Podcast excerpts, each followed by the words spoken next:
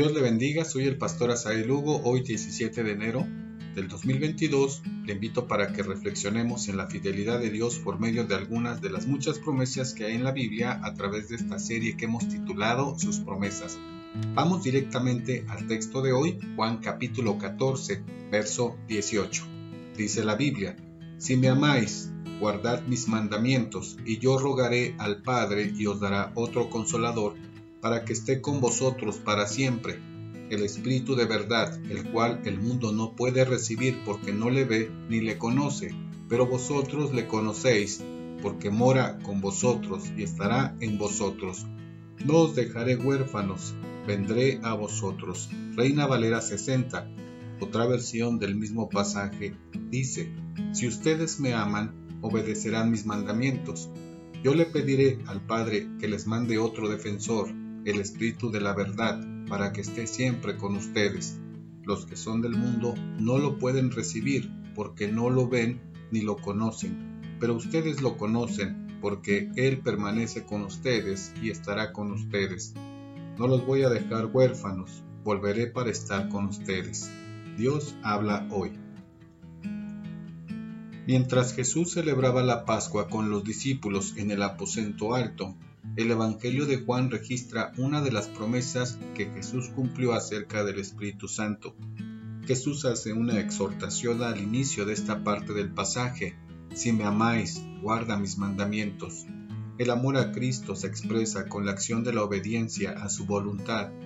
Jesús estaba anunciando su muerte y su resurrección. Su obra de redención culminaría en la cruz.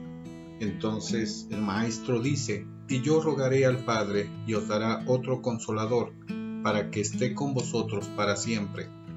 El Espíritu Santo es la tercera persona de la Trinidad. Juan usa la palabra paracletos. En este pasaje, el evangelista hace referencia a su obra de consolación. Esta palabra también se usa para referirse a un abogado, ayudador y mediador el plan divino no quedó a medias. La obra del Espíritu Santo está en el creyente para guiarle y para consolarle. A través de la palabra de Dios, de la oración, de los dones espirituales y la comunión con los santos. Jesús prometió que no nos dejaría huérfanos y lo cumplió. ¿Cuáles son las enseñanzas para nosotros en este día? El amor de Jesús por nosotros es tan grande que ha cuidado cada detalle, la obediencia es la muestra del amor que todo creyente expresa a Dios en forma auténtica y en forma práctica.